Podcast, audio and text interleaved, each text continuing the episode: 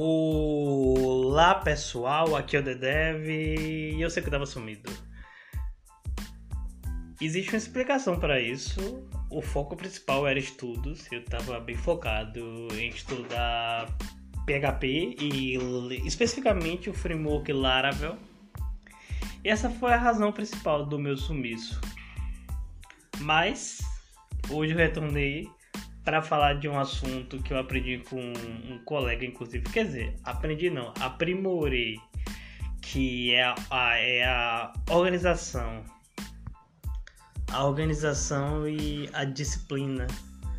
É, é muito comum, principalmente quando a gente está iniciando, a gente ter ansiedade para escrever código, para criar projetos, para desenvolver projetos. Só que tem uma soft skill que, que é essencial também para o desenvolvedor, que é a organização. Às vezes um, você está trabalhando em um projeto e, e você precisa ter um, um, uma disciplina para você se organizar. Você precisa ter bem claro o que você precisa fazer, você precisa determinar o seu passo a passo. Isso é essencial para você realizar a solução do problema. Eu comecei a desenvolver um projetinho pessoal em Laravel e em React e eu comecei a implementar algumas técnicas de disciplina e organização que eu aprendi com esse amigo. E é, é, é bacana, sim. É, te ajuda a, a você manter o foco, a organização e te anima porque você consegue perceber os resultados além de ver o produto construído. Um exemplo simples é o Kanban. É, se você utilizar o, o, Kanban e você visualizar o que já foi feito, isso te dá uma satisfação pe pe pessoal imensa.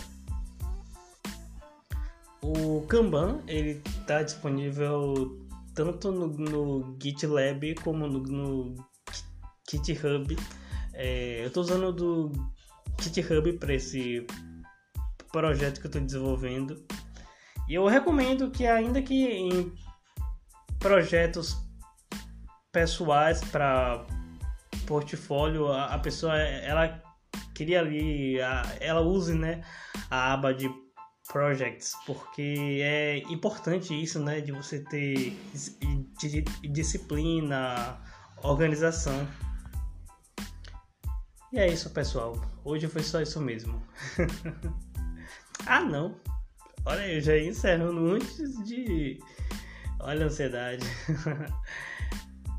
é bom também ter, utilizar é, ferramentas para você anotar o que você precisa fazer e é, para você determinar os seus próximos passos. Uma ferramenta que eu acho ótimo, né? É o, o, o OneNote da, da Microsoft, eu acho ele super organizado, ele sincroniza com a nuvem e tal, ele é bem bacana. Uh, outra ferramenta, se você é anti-Microsoft, que eu recomendo é o Simple Note, que ele é, ele é de, é de, de graça, o, o, o, o OneNote também é de, de, de, de graça. Mas esse Note, é, ele é bem in, in, interessante porque ele sincroniza, ele tem aplicativo para Android, iOS, eu não sei. Uh, ele tem também a aplicação desktop web e ele é bem simples e objetivo.